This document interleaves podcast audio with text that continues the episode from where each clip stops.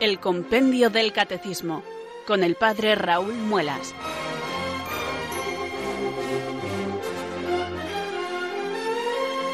Muy buenas tardes, queridos oyentes de Radio María. Son las cuatro, las tres en Canarias. Aquí comienza una nueva edición del programa El Compendio del Catecismo de la Iglesia Católica. Reciban desde Talavera de la Reina un saludo muy cordial del Padre Raúl Muelas, que un día más les habla desde estos micrófonos de Radio María, la radio de la Virgen, la fuerza de la esperanza. Sed todos bienvenidos.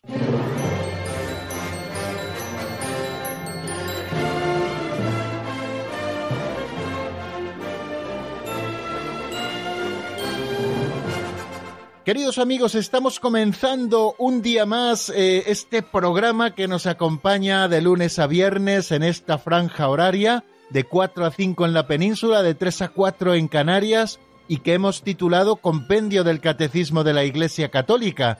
No lo hemos titulado así por una inspiración especial que hayamos tenido, sino porque precisamente ese es el libro que nosotros estudiamos en este momento cada tarde el compendio del Catecismo de la Iglesia Católica, un instrumento fantástico para la catequesis que fue promulgado y en realidad fue un regalo del propio Papa Benedicto XVI en el 2005 a toda la Iglesia, porque en este libro se resume de una manera autorizada y maravillosa el Catecismo Mayor de la Iglesia. Muchas veces nos resulta difícil acudir a todo lo que nos presenta el Catecismo Mayor de la Iglesia, necesitamos más tiempo, y con buen criterio el Papa San Juan Pablo II ya lo quiso y el Papa Benedicto XVI cuando era cardenal prefecto de la Sagrada Congregación para la Fe, pues ya preparó este documento que luego él mismo promulgó ya siendo pontífice de la Iglesia Católica. Bueno, pues en este libro, a través de preguntas y respuestas, cada día nos asomamos a un par de ellas nuevas y repasamos las dos del día anterior, vamos avanzando en el estudio, en la comprensión, en la profundización de la doctrina católica, esa doctrina que nos salva y a la que nosotros acudimos para conocerla, de manera que el conocimiento nos lleve a conocer más a Dios y su plan de salvación, y ese conocimiento nos conduzca al amor y el amor nos lleve a un seguimiento mucho más cercano de Jesucristo. Si buscamos conocer lo que la Iglesia Madre nos enseña sobre la verdad, ella que es la depositaria de eso que llamamos depósito de la fe, bueno, pues si la Iglesia Madre nos enseña la verdad, no es para que la conozcamos y la guardemos como un arcano en no sé qué sitio escondido, sino para que esa verdad conocida nos lleve a amarla y el amor nos lleve al seguimiento y el seguimiento nos lleve también al apostolado. Eh, si nosotros amamos a los que nos rodean, no podremos callarnos que conocemos este secreto este secreto que es la verdad, sino que se la comunicaremos a todos para que otros también la conozcan. Esto es el apostolado. El apostolado no es un proselitismo tonto, queridos amigos, sino que es eh, la misma fuerza de la caridad que nos lleva a comunicar a otros que hemos conocido al Señor. Como ocurrió en tiempos de los apóstoles, que los primeros que trataron con el Señor porque eran discípulos de Juan, luego se lo comunicaron a sus hermanos y les llevaron hasta Jesús, porque aquel que conoce a Jesús queda prendado de él y necesariamente quiere que aquellos a los que él ama también le conozcan y sean felices a su lado. Bueno amigos, pues ya ven cuántas cosas hacemos con el simple hecho de abrir el compendio del catecismo, asomarnos a sus números, profundizar un poquito en ellos y tratar de comprender aquellas cosas que la Iglesia Madre nos enseña. Ya saben que fe y razón no están opuestas, ni están enfrentadas, sino que fidens querens intellectum, decían los clásicos, la fe busca entender, claro que sí. Entonces esa fe que nosotros profesamos busca también ser entendida, comprendida, asimilada por nosotros en la medida en que el Espíritu Santo nos conceda esta gracia. Por eso un día más la invocamos diciendo esto. Ven Espíritu Santo, llena los corazones de tus fieles y enciende en ellos el fuego de tu amor. Envía, Señor, tu Espíritu que renueve la faz de la tierra. Oh Dios, que llenaste los corazones de tus fieles con la luz del Espíritu Santo, concédenos que, guiados por el mismo Espíritu, sintamos con rectitud y gocemos siempre de tu consuelo. Por Jesucristo nuestro Señor. Amén.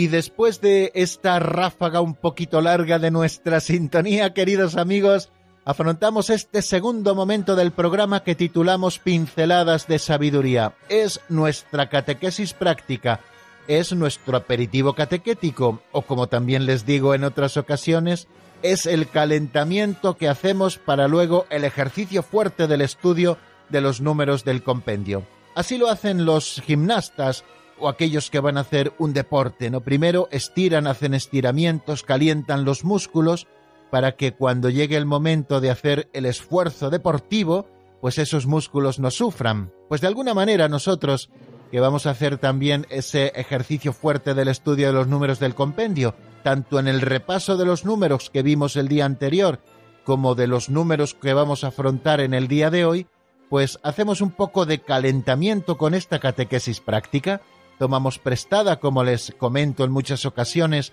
una pincelada, un capitulito de este libro llamado así, Pinceladas de Sabiduría, escrito por el difunto sacerdote operario diocesano don Justo López Melús, y luego con la lectura de esa historieta, de ese cuentecillo, nosotros aprovechamos para hacer una aplicación práctica, una reflexión sencilla que nos ayude a aplicar esa doctrina que conocemos a nuestra vida concreta. Somos conscientes de que es una pequeñísima aportación, pero nos encantaría que fuera verdaderamente eso, una pequeña aportación. Vamos a por la pincelada de hoy que se titula La unión hace la fuerza.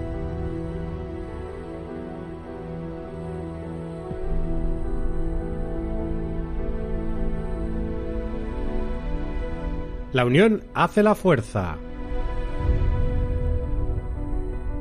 Hay muchas cosas que no podemos hacerlas solos, pero podemos hacerlas pidiendo ayuda a los demás y así crece la fraternidad, y pidiendo ayuda al Señor, así crece nuestra filiación hacia el Señor.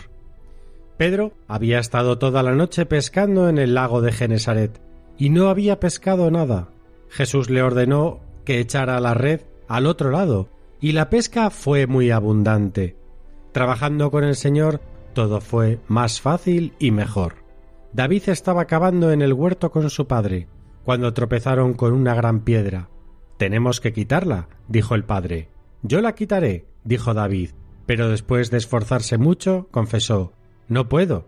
Yo creo que puedes si lo intentas en serio. Ya lo he intentado todo, y no puedo. ¿Ya has intentado todo? Yo creo que sí. Hay algo que has olvidado. Podías haberme pedido ayuda a mí. Papá, ¿quieres ayudarme? Y los dos juntos lo consiguieron.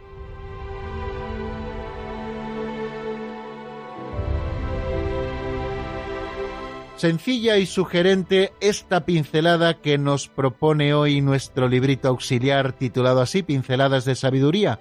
La unión hace la fuerza. ¿Y qué verdad es esto? Que esa frase con la que comienza la pincelada. Hay muchas cosas que no podemos hacerlas solos. A veces somos demasiado llaneros solitarios, que nos gusta hacer las cosas solos. Somos partidarios de eso que a veces dicen los padres cuando se enfadan un poco. Es más fácil hacerlo yo que mandarlo. Bueno, pero es más fácil, claro que sí, pero no es más perfecto, porque a veces eh, aquel que está constituido en autoridad, claro que puede hacer en las cosas personalmente, pero tiene que saber delegar en aquellas personas que están bajo su autoridad o que están a su cuidado o a las que tiene que educar. Claro que para un profesor es más fácil resolver el, el problema en la pizarra en un minuto, pero claro, de lo que se trata es de que el alumno aprenda también a resolver esos problemas y aprenda primero viendo al profesor resolver el problema y después aprenda viendo cómo el profesor tiene paciencia al dedicar mucho tiempo a la espera hasta que el alumno es capaz de resolver el problema o al menos de intentarlo. Hay muchas cosas que no podemos hacerlas solos, sino que tenemos que hacerlas pidiendo ayuda a los demás, a los que nos rodean, que no se nos caen los anillos, queridos amigos. A veces nos revestimos de cierta soberbia mía, esto no me ayuda a nadie, yo no pido ayuda a nadie para esto y luego, si se trata de cargar pesos, vienen los problemas de espalda.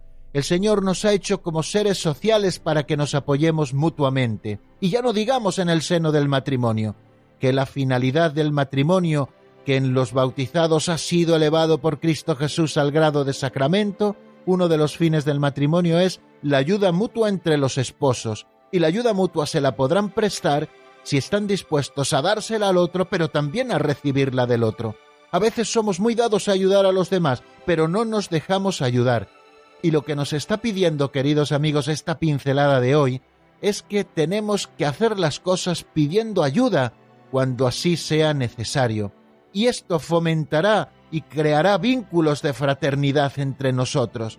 A mí me llamaba la atención precisamente en los pueblos antiguamente, ya no sé si se sigue haciendo o no, antiguamente me refiero a cuando yo era niño, que en las matanzas no solamente eh, hacían eh, las labores propias de esos menesteres, pues la familia, sino que se invitaba a los amigos y a los vecinos y entre todos, al final, lograban pues hacer todas las labores propias de la matanza del cerdo para tener luego carne durante todo el invierno. Y eso creaba fraternidad y era un día de asueto en el que muchas familias conocidas, amigas, se juntaban y también comían las sopas juntos y luego los primeros manjares del cerdo, ¿no? Pues eso creaba fraternidad. Y estoy poniendo esto como ejemplo, pero podíamos poner muchísimas cosas más como ejemplo. Cuando antiguamente en los pueblos se tocaba trabajo comunitario, bueno, pues como todos se juntaban para realizar esos trabajos que al final eran de terrenos de todos, arreglar caminos, limpiar los bosques, eran trabajos comunitarios que hacían entre todos y así se iba creando fraternidad y estaba por supuesto muy bien visto que todos participaran en esos trabajos comunes, porque eran conscientes de que formaban parte de un pueblo y que no eran francotiradores, no eran seres solitarios que vivían en una casa rodeados de gente, sino que tenían esa conciencia de comunidad. Pues fijaros si esto es importante a nivel humano, como también es importante a nivel sobrenatural, ¿no? En nuestra iglesia santa y querida, cómo tenemos que pedir ayuda, no hacer las cosas solos, a veces los sacerdotes hemos pecado un poco de clericalismo en este sentido, tratando de hacer las cosas solos, pero ¿por qué haces tú aquello que puede hacer otro también, contigo, ayudándote, o tú ayudándole a él? ¿Por qué no creamos esta fraternidad? ¿Por qué no nos apoyamos en esas leyes de la subsidiariedad para que cada palo aguante su vela y así todo el conjunto de velas del barco servirá para empujarle hacia su final? Hacia aquel puerto hasta el que se está direccionando. Pues queridos amigos, si el trabajo comunitario, el pedir ayuda a los otros, eh, crea vínculos de fraternidad entre nosotros, también es importante que aprendamos a pedir ayuda al Señor y así crecerá también nuestro sentido de filiación hacia el Padre. En el Evangelio encontramos múltiples ejemplos. Hoy don Justo nos hablaba de Pedro cuando había estado toda la noche pescando en el lago de Genesaret y no había pescado nada. Confió en el Señor, echó las redes y la pesca fue milagrosa, muy abundante, y al final luego le tuvieron que ayudar los otros para poder arrastrar los pescados hasta la orilla. El ejemplo que nos ponía don Justo es bastante eh, ilustrativo. Eh, estaban un padre y un hijo cavando en el campo, se encontraron una gran piedra, y el hijo, movido por su fuerza y por su juventud, quiso quitarla solo. Después de intentarlo de todas las maneras no pudo, y el padre le dijo Te falta una manera. ¿Y cuál es esa, padre, si ya lo he intentado todo? Pues la manera que te falta es pidiendo ayuda. Queridos amigos, ves que hay muchas dificultades en tu matrimonio. Pide ayuda. No te escudes en ay que nadie se entere de que no estamos del todo bien. Pide ayuda al sacerdote de tu parroquia que pueda echarte una mano, que pueda mediar entre vosotros, que pueda ayudaros a recuperar el diálogo. Tienes problemas en casa, coméntaselo a tu sacerdote, que para eso estamos, queridos amigos, para luego buscar medios y ayudas. Necesitamos todos ayuda, también nosotros. La dirección espiritual no es otra cosa sino esto, es ayuda necesaria para seguir caminando por la vida espiritual. No lo olviden, queridos amigos, la unión hace la fuerza.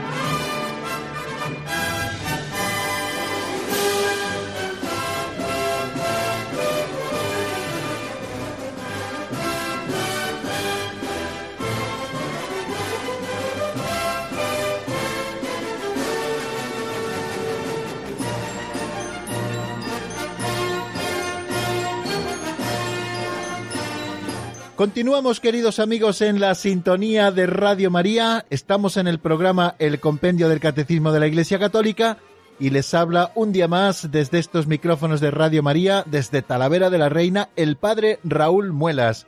Vamos a abordar este tercer momento del programa en el que nos dedicamos a hacer repaso de lo visto en el día anterior. Estuvimos comenzando ya hace dos días el tema de la conciencia moral y decíamos que la conciencia moral que está presente en lo íntimo de la persona, es un juicio de la razón que en el momento oportuno impulsa al hombre a hacer el bien y a evitar el mal. Gracias a ella, a la conciencia, la persona humana percibe la cualidad moral de un acto a realizar o ya realizado, permitiéndole asumir la responsabilidad del mismo. Cuando escucha la conciencia moral, el hombre prudente puede sentir la voz de Dios que le habla. Estamos hablando, por lo tanto, de la conciencia y su importancia en la vida moral del hombre. En lo más profundo de su conciencia, nos decía Gaudium et Spes 16, el hombre descubre una ley que él no se da a sí mismo, sino a la que debe obedecer y cuya voz resuena cuando es necesario en los oídos de su corazón, llamándole siempre a amar y hacer el bien y a evitar el mal. El hombre tiene una ley inscrita por Dios en su corazón, la conciencia es el núcleo más secreto y el sagrario del hombre en el que está solo con Dios, cuya voz resuena en lo más íntimo de ella. Bueno, pues teniendo a la vista lo que es la conciencia, el número 373, que era el primero que estudiábamos ayer en el avance de doctrina, se pregunta qué supone la dignidad de la persona en relación con la conciencia moral, y nos dice el compendio lo siguiente, la dignidad de la persona humana supone la rectitud de la conciencia moral, es decir, que ésta se halle de acuerdo con lo que es justo y bueno según la razón y la ley de Dios. O sea que la dignidad de la persona está suponiendo la rectitud de la conciencia moral. La dignidad de la persona, recuerdan, decíamos que estriba en que estamos hechos a imagen y semejanza de Dios, y por lo tanto Dios ha creado para nosotros un alma espiritual e inmortal con inteligencia y voluntad que nos hace ser libres. Bueno, pues la importancia de la conciencia moral es que ésta se halle de acuerdo verdaderamente con lo que es justo y bueno según la razón y la ley de Dios.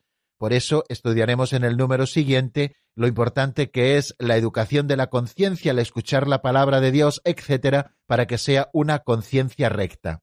Y a causa de la misma dignidad personal, continúa diciendo el número 373, el hombre no debe ser forzado a obrar contra su conciencia, ni se le debe impedir obrar de acuerdo con ella, sobre todo en el campo religioso, dentro de los límites del bien común. Si decimos que eh, la conciencia es el núcleo más secreto y el sagrario del hombre, en el que está solo con Dios, cuya voz resuena en lo más íntimo de ella, la voz de Dios resuena en lo más íntimo de la conciencia, no se le puede impedir a nadie obrar de acuerdo con su conciencia, sobre todo en el campo religioso y dentro de los límites siempre del bien común.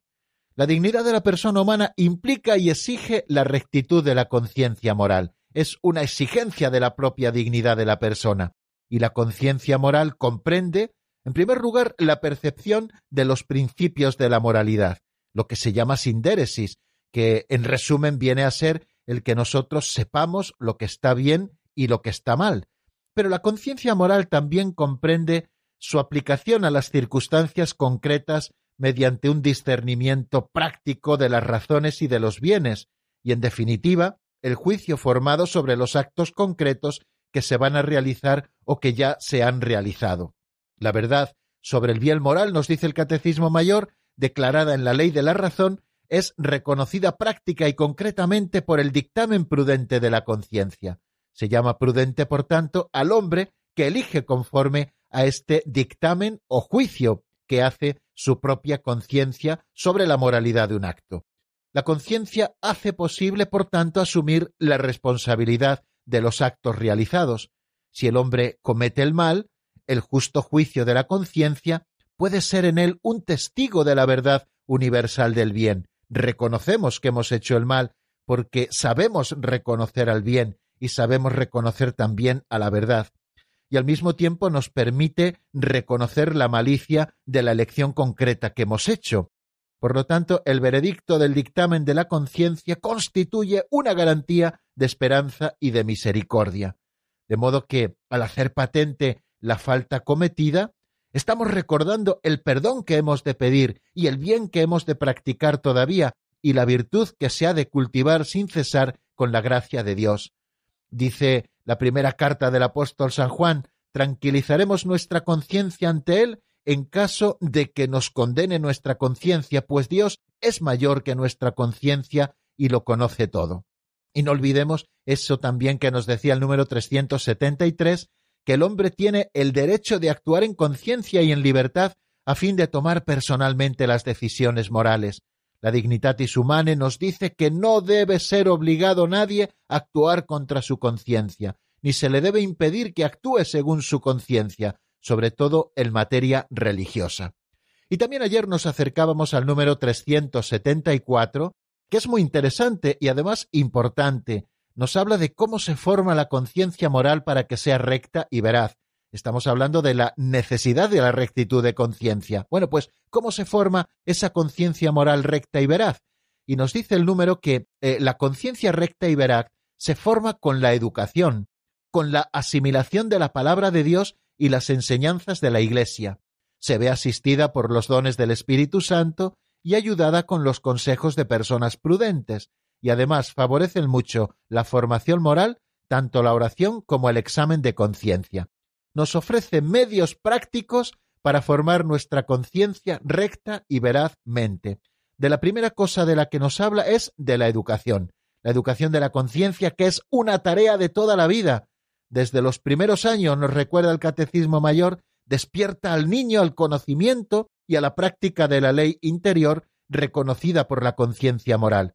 Por eso es bueno que los niños aprendan desde bien pequeños lo que está bien y lo que está mal. Una educación prudente enseña la virtud, que es tan necesaria para podernos regir rectamente en nuestra vida, es decir, la virtud que es esos hábitos operativos buenos que se consiguen a fuerza de practicar siempre el bien. Y también la educación preserva y sana del miedo, del egoísmo y del orgullo, y de los insanos sentimientos de culpabilidad, y de los movimientos de complacencia nacidos de la debilidad y de las faltas humanas. La educación de la conciencia garantiza, pues, la libertad y engendra la paz del corazón. Y en la formación de la conciencia, como nos dice ese número 374, tienen también un peso importantísimo y necesario la palabra de Dios, que es luz de nuestro caminar. Lámpara es tu palabra para mis pasos, luz en mi sendero. Es preciso que escuchemos la palabra de Dios y que la vayamos asimilando en la fe y en la oración y que pongamos en práctica lo que la palabra de Dios nos enseña. Es preciso también que examinemos nuestra conciencia. Algo muy propio del cristiano es el examen de conciencia que se nos recomienda hacer cada noche, no solamente cuando vamos a hacer confesión de nuestros pecados, que debemos hacer un diligente examen de conciencia, sino que es bueno también que cada día, cuando termina la jornada, nosotros examinemos nuestra conciencia y lo hagamos atendiendo a la cruz del Señor.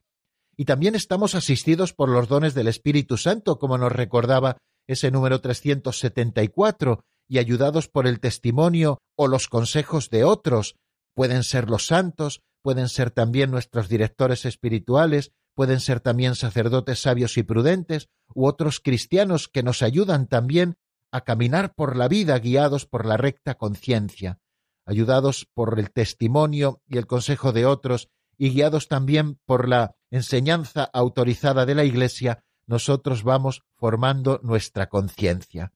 Y es que ante la necesidad de decidir moralmente, la conciencia puede formular un juicio recto de acuerdo con la razón y con la ley divina, o al contrario también puede hacer un juicio erróneo que se aleja de ellas. Por eso es importante que tengamos la conciencia bien formada. Y es que a veces los hombres nos vemos enfrentados con situaciones que hacen el juicio moral menos seguro y la decisión difícil, pero debemos buscar siempre lo que es justo y bueno y discernir la voluntad de Dios expresada en la ley divina. Tenemos que buscar siempre la voluntad de Dios en nuestra vida. ¿Y dónde se manifiesta la voluntad de Dios en nuestra vida? Pues en algo tan sencillo como en el cumplimiento de los mandamientos de la ley de Dios, en el cumplimiento también de los mandamientos de la Santa Madre Iglesia, en el cumplimiento también de los deberes propios de nuestro estado, cada uno el suyo, su estado de vida, y también en esas mociones espirituales que el Espíritu Santo nos va sugiriendo, sobre todo cuando sabemos vivir la interioridad de la vida espiritual. Por esto el hombre se esfuerza por interpretar los datos de la experiencia y los signos de los tiempos gracias a la virtud de la prudencia, los consejos de personas entendidas y la ayuda del Espíritu Santo y de sus dones. Todo esto nos ayuda a hacer ese juicio práctico que debe hacer siempre la conciencia sobre la moralidad de un acto para que seamos capaces de elegir siempre el bien. Bueno amigos, y aquí vamos a dejar el resumen de lo que vimos en nuestro último programa y vamos a detenernos en este primer tema musical para hacer un poquito reflexión de lo que hemos oído y prepararnos para continuar con el avance de doctrina que hacemos todos los días. Yo les propongo una canción que se titula Sonriendo por ti, que es de Estación Cero y que está sacada del álbum Mi Eterno Destino. La escuchamos y enseguida volvemos nuevamente para estar juntos avanzando en el estudio de la doctrina católica.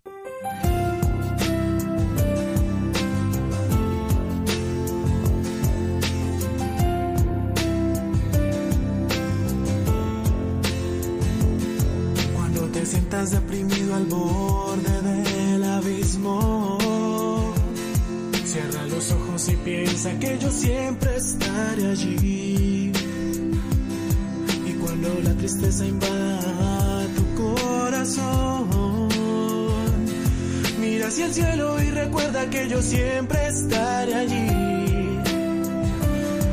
Y cuando quieras llorar, no tengas miedo a sentir que yo siempre estaré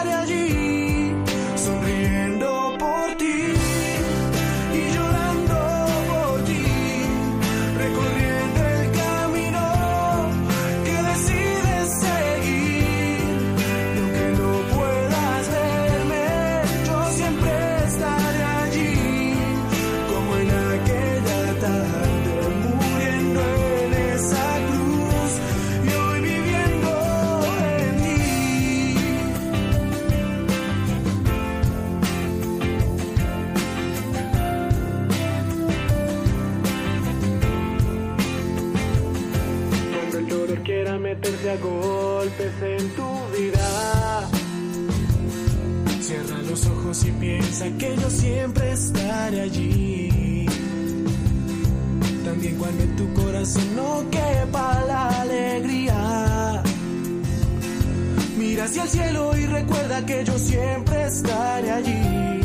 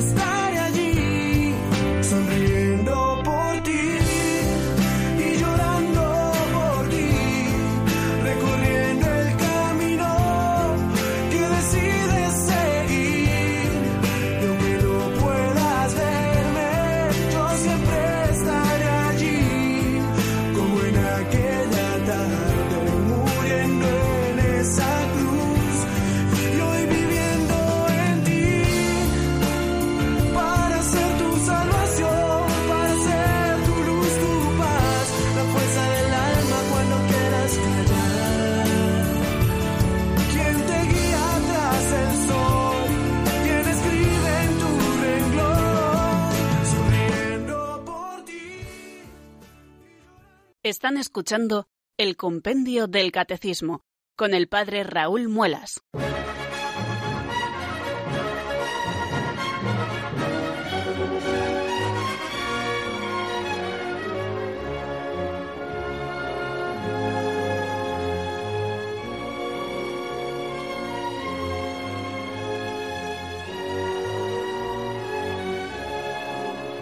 Continuamos, queridos amigos, en el compendio del Catecismo de la Iglesia Católica, aquí en la sintonía de Radio María, y vamos a afrontar los dos últimos números que nuestro libro de texto dedica al tema de la conciencia.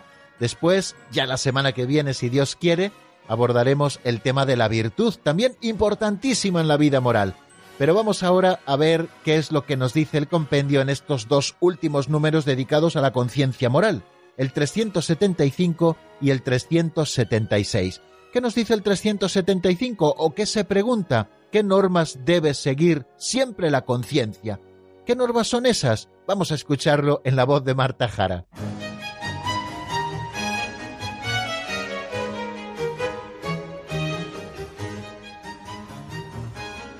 Número 375. ¿Qué normas debe seguir siempre la conciencia? Tres son las normas más generales que debe seguir siempre la conciencia. 1. Nunca está permitido hacer el mal para obtener el bien. 2. La llamada regla de oro. Todo cuanto queráis que os hagan los hombres, hacedselo también vosotros a ellos. 3. La caridad supone siempre el respeto del prójimo y de su conciencia, aunque esto no significa aceptar como bueno lo que objetivamente es malo.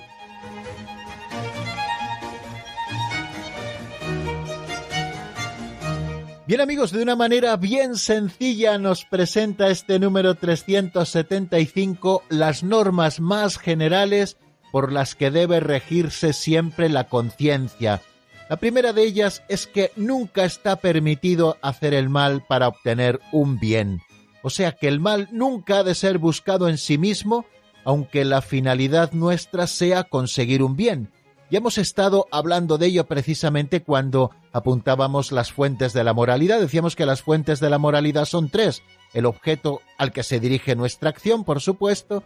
Segundo, la finalidad o la intención con la que nosotros hacemos eso. Y tercero, las circunstancias. Cuando estábamos hablando de esto precisamente, hablábamos de que un objeto malo nunca puede ser bueno por muy presionados que estemos por las circunstancias o por muy buena intención que tengamos.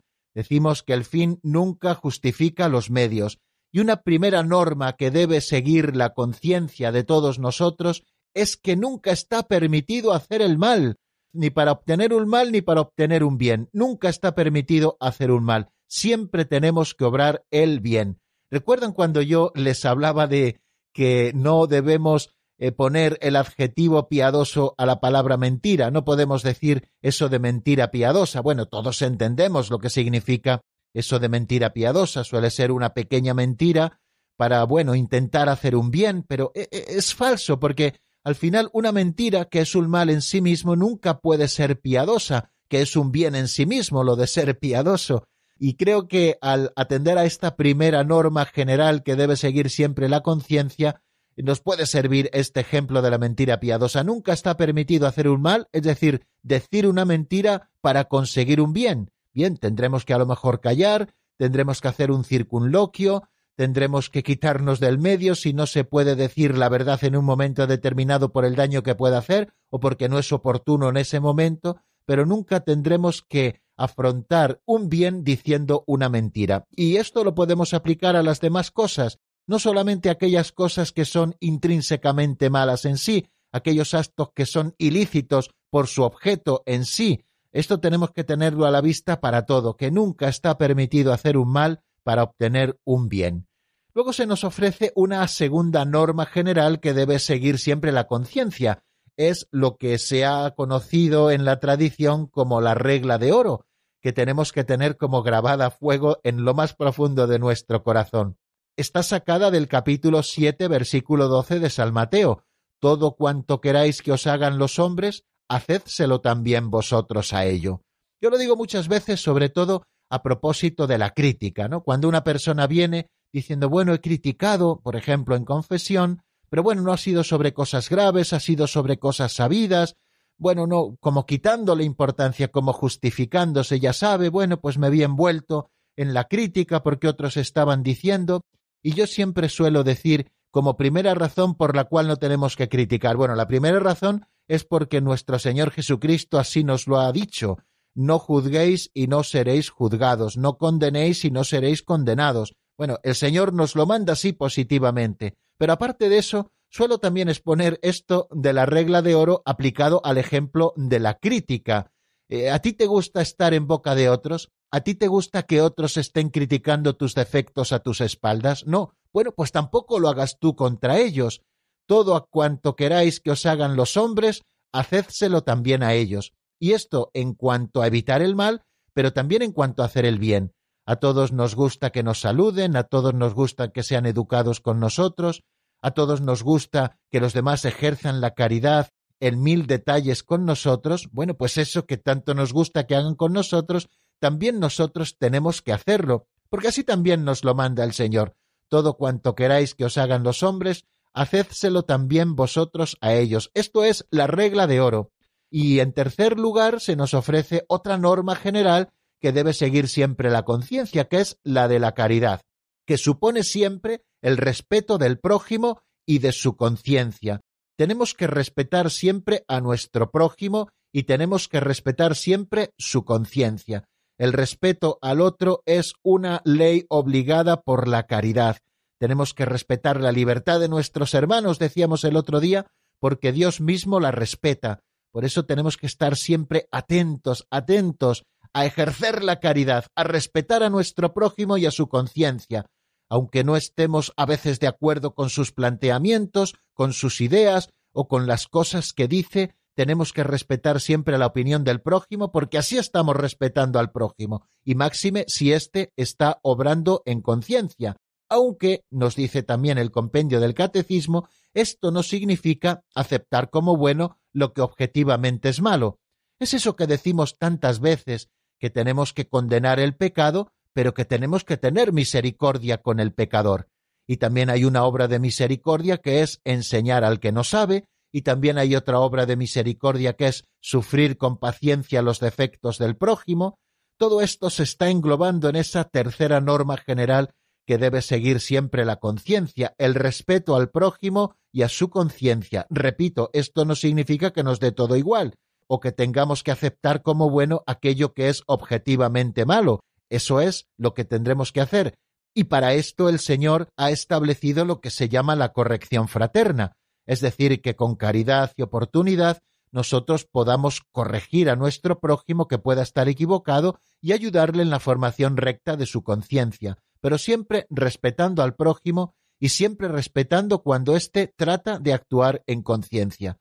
Por eso, el derecho a la objeción de conciencia ha de ser respetado siempre por el Estado, por la sociedad civil, y esto a veces corre peligro, porque a nadie, por ejemplo, a ningún médico se le puede hacer eh, obrar contra su conciencia, o incluso a veces los propios políticos en el Congreso de los Diputados, cuando hay unidad de voto en el partido y esa unidad de voto está yendo contra la ley de Dios, tendrían que dejar que la gente votara en conciencia, o aquellos que tienen que votar tendrían que exigir su derecho a la objeción de conciencia, porque tenemos que ser respetados y respetados también en nuestra conciencia y es que la caridad debe actuar siempre con respeto hacia el prójimo y hacia la conciencia de nuestro prójimo, pecando así contra vuestros hermanos, hiriendo su conciencia, dice San Pablo en la primera carta a los Corintios, pecáis contra Cristo. Lo bueno es no hacer cosa que sea para tu hermano ocasión de caída, tropiezo o de debilidad, como también nos recuerda San Pablo en la carta a los Romanos en el capítulo 14. Y vamos a abordar, si les parece también, porque todavía nos quedan unos minutos, lo que nos presenta el número 376 del compendio, que es el último número que se dedica al tema de la conciencia moral. ¿Puede la conciencia moral emitir juicios erróneos? Bueno, por lo que hemos estado diciendo, ya sabemos que sí, pero vamos a ver qué es lo que nos explica el compendio en la voz de Marta Jara.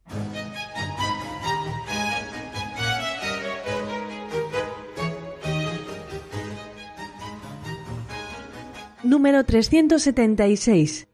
¿Puede la conciencia moral emitir juicios erróneos? La persona debe obedecer siempre al juicio cierto de la propia conciencia, la cual, sin embargo, puede también emitir juicios erróneos por causas no siempre exentas de culpabilidad personal. Con todo, no es imputable a la persona el mal cometido por ignorancia involuntaria, aunque siga siendo objetivamente un mal.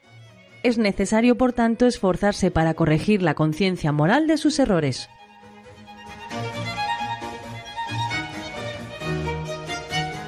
Bien amigos, como ven, eh, varias afirmaciones se nos hacen en este número 376 a propósito de la posibilidad de emitir juicios erróneos desde nuestra conciencia. En primer lugar, nos dice que la persona debe obedecer siempre el juicio cierto de la propia conciencia. Segundo, la cual, sin embargo, puede emitir también juicios erróneos por causas no siempre exentas de culpabilidad personal. Con todo, no es imputable a la persona el mal cometido por ignorancia involuntaria, aunque siga siendo objetivamente un mal. Es necesario, por tanto, esforzarse por corregir la conciencia moral de sus errores. Es lo que se conoce como el juicio erróneo. Partimos de un principio, que la persona humana debe obedecer siempre el juicio cierto de su conciencia. Si alguien obrase deliberadamente contra el juicio de su conciencia, se condenaría a sí mismo, pero sucede que la conciencia moral puede estar afectada por la ignorancia y puede formar juicios erróneos sobre actos proyectados o ya cometidos. Esta ignorancia puede con frecuencia ser imputada a la responsabilidad personal. Poníamos un ejemplo hace varios días, y es que una persona que toma un vehículo en sus manos para conducir un coche, pues evidentemente tiene la obligación de conocer el código de la circulación y el manejo del coche. Si lo hace siendo ignorante del código de la circulación, esa ignorancia sería culpable, porque tiene la obligación de formarse antes de tomar un coche en las manos. La ignorancia puede, por tanto, ser imputada a la responsabilidad personal. Cuando un hombre no se preocupa de buscar la verdad y el bien, y poco a poco, por el hábito del pecado, la conciencia se va quedando casi ciega, pues evidentemente esa ignorancia es culpable porque no está poniendo los medios para buscar siempre la verdad y el bien y evitar siempre el pecado y el mal. En estos casos la persona es culpable del mal que comete.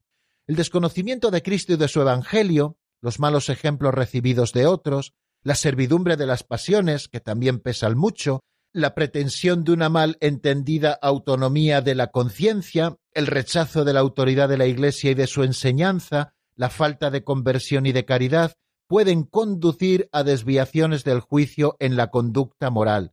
Por eso, ¿qué tenemos que hacer? conocer a Cristo y su Evangelio, intentar rodearnos de buenos ejemplos y juntarnos con gente que nos pueda edificar, intentar tener dominadas también las pasiones y luchar contra esas pasiones que tratan de desbocarse, ver que la conciencia, por supuesto que es soberana en nuestras decisiones, pero que no goza de una autonomía absoluta, porque nosotros no somos quien nos dictamos lo que está bien o lo que está mal, sino que es la ley de Dios inscrita en nuestra conciencia la que nos lo marca, por lo tanto tenemos que saber que nuestra conciencia depende de la verdad y de la ley de Dios, tenemos que ser dóciles a las enseñanzas de la autoridad de la Iglesia y también buscar siempre la conversión y la caridad, y todo esto nos conducirá a que nuestro juicio sea verdaderamente recto.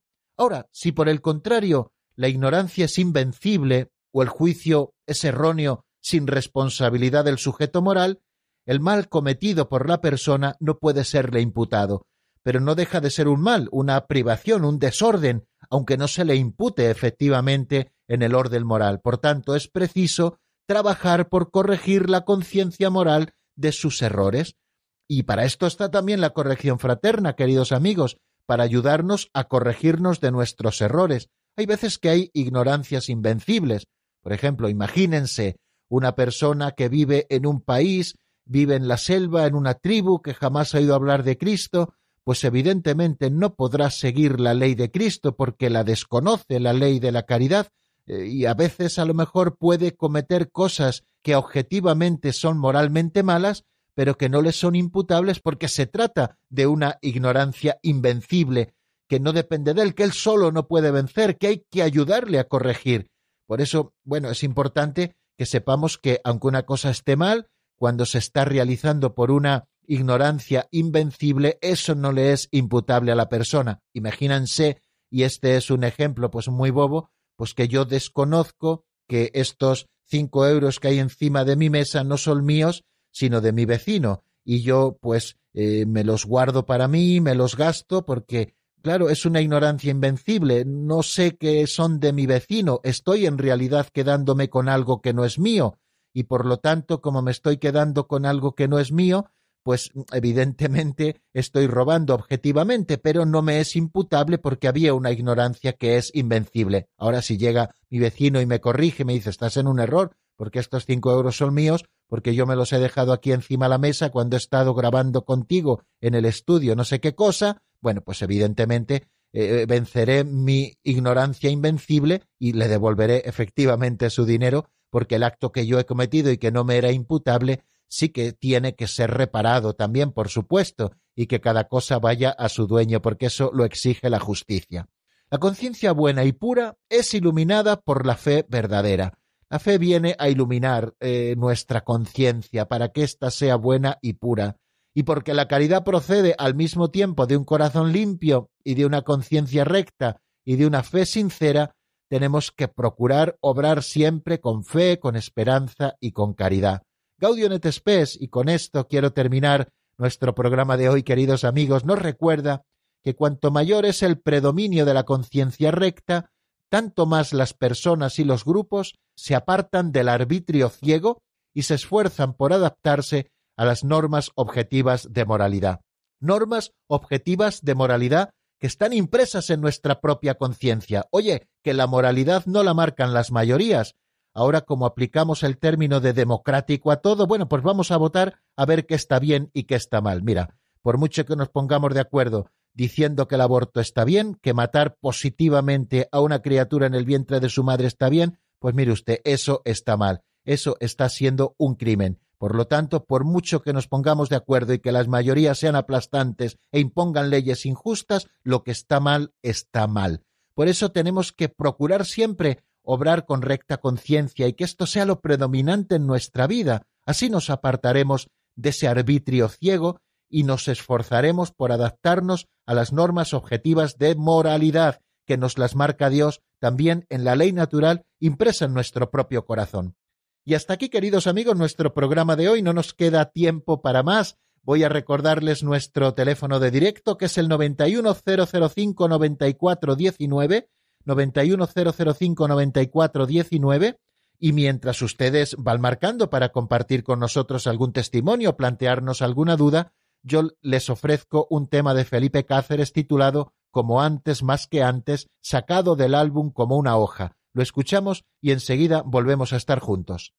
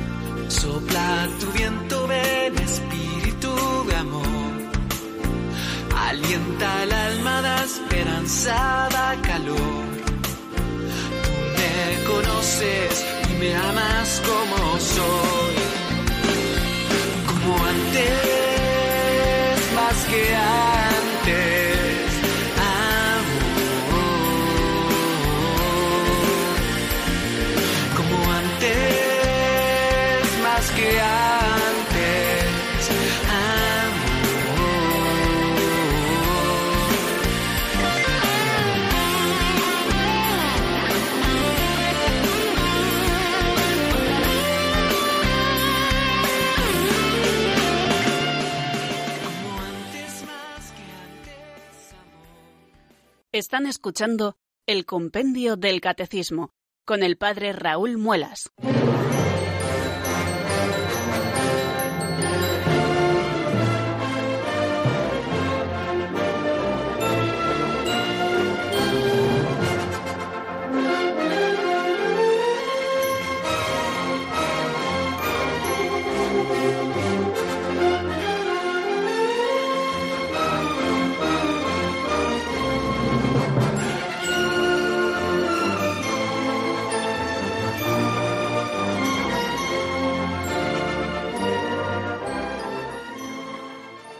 Nos vamos acercando, queridos oyentes, poquito a poco a las 5 de la tarde de este viernes, ya 13 de marzo del año 2019. Días difíciles en nuestro país y en muchos lugares del mundo por esta pandemia de coronavirus, pero manteniendo siempre la esperanza y sobre todo también la prudencia que nos recomiendan siempre las autoridades sanitarias para impedir la propagación de- del virus. Vamos a dar paso a la primera llamada que nos llega en este caso desde Lugo. María Pilar, buenas tardes, bienvenida. Buenas tardes. Mire, en primer lugar agradecer el buen rato que todas las tardes nos hace pasar porque nos lo hace muy ameno y además es muy toca temas muy muy importantes.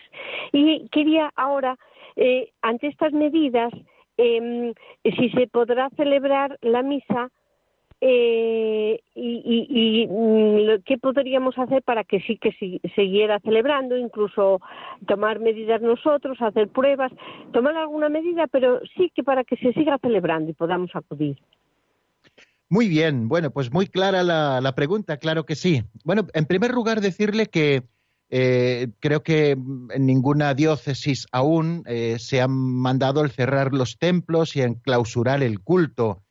Eh, sí que se ha pedido que se tomen las precauciones, que procure que no se llenen los aforos de las iglesias, que guardemos las distancias de seguridad, sobre todo en los temas de la comunión, la higiene en las manos del sacerdote, procurar pues también cubrir, eh, que bueno, pues esto no se ha hablado mucho, pero cubrir siempre la patena pues con una palia para que, bueno, pues el sacerdote está hablando muy cerca de las especies eucarísticas, que ninguna gotita de saliva pueda caer encima de, la oblata, etcétera, ¿no? Bueno, pues todas estas medidas que tenemos que tomar. Sí que es verdad que en algunas diócesis se ha dispensado del precepto dominical. Eso no quiere decir eh, que la gente que lo desee y que con las precauciones debidas pueda asistir a la Santa Misa, ¿no? En otras diócesis eh, se ha, mm, eh, dispensado del precepto dominical aquellas personas de cierto riesgo, bien por la edad, bien por otras enfermedades, etcétera, ¿no? Bueno, pues eh, creo que, que es bueno que cada cual valore, eh, por supuesto, y que siempre procuremos eh, cuidar mucho la higiene de las manos, procurar no tocarnos, guardar la distancia de seguridad y así podremos seguir manteniendo el culto de momento, pues eh, hasta, hasta lo que sabemos en este momento, pues este fin de semana pues se celebrarán las misas con normalidad prácticamente en otros sitios. Y es verdad que con muy buen criterio se han suspendido todas otras actividades pastorales, eh, bueno, que pueden suponer un riesgo, ¿no? Entonces, bueno, yo creo que tenemos que procurar, en primer lugar, eh, poner todo de nuestra parte para la no propagación del virus, ¿no? Eh, aunque no tengamos síntomas de ningún tipo, como se, se nos está diciendo hasta la saciedad, los especialistas a través de los medios de, la, de, la, de comunicación, perdón, pues procuremos eh, no poner en riesgo, guardar las distancias de seguridad hablar con la gente, eh, intentar evitar todos los saludos que sean que supongan contacto físico. Eh, bueno, todas estas cosas son importantes, ¿no? Y, y aquellas personas, pues, que se encuentran en esta situación de que pueden ser mm, tener más riesgo que otras personas que a lo mejor gozan de salud o de juventud o lo que sea. Bueno, pues eh, para eso están los medios de comunicación. Aquí en Radio María, pues eh, retransmitimos eh, la Santa Misa los domingos, también en otros medios de comunicación, pues aquellos que no puedan o no deban salir de casa y así lo consideren, bueno, pues eh, hacer una comunión espiritual ese día y participar escuchando la palabra de Dios a través de los medios de comunicación que están precisamente para cuando no se puede asistir. Pero bueno, en los casos ordinarios, guardando las debidas precauciones, pues podemos y debemos ir a la iglesia, por supuesto, porque es ahora un momento en el que tenemos que rezar, en el que tenemos que elevar nuestra plegaria al Señor, en el que tenemos que sentir también la comunión eh, de esa plegaria conjunta, sobre todo en la oración litúrgica de la Iglesia. Y mientras las autoridades sanitarias y nuestros obispos no nos digan otra cosa, podemos acudir a la Santa Misa guardando siempre esas precauciones que se nos piden, ¿no? Procurar no estar muy juntos, eh, procurar celebrar en los templos grandes, en algunos sitios incluso pues eh, se han ofrecido más servicios de la Santa Misa para que la gente pueda distribuirse y no ir todos a la misma, etcétera. Bueno, yo creo que es importante el que sigamos participando en el caso de que se pueda de la Santa Misa, si no es presencialmente, a través de los medios de comunicación, porque la palabra de Dios siempre es consuelo y especialmente en estos momentos difíciles. Bueno amigos, pues vamos a terminar eh, nuestro programa de hoy, vamos a terminar también esta serie de programas de la semana, porque estamos a viernes y el lunes, si Dios quiere, volveremos eh, abordando ya nuevos temas. Hemos terminado el de la conciencia y comenzaremos el de las virtudes. Muy interesante, ya lo verán. Pues que pasen un feliz fin de semana, estén todo lo que puedan en casa, por favor, eh, ayudemos a la no propagación de, del virus y pronto, ojalá, si se lo pedimos al Señor, nos veamos liberados de él. Pidamos por los enfermos y encomendemos también el eterno descanso de los que han fallecido. La bendición de Dios Todopoderoso, Padre, Hijo y Espíritu Santo, descienda sobre vosotros y permanezca para siempre. Amén. Hasta el lunes, si Dios quiere, amigos.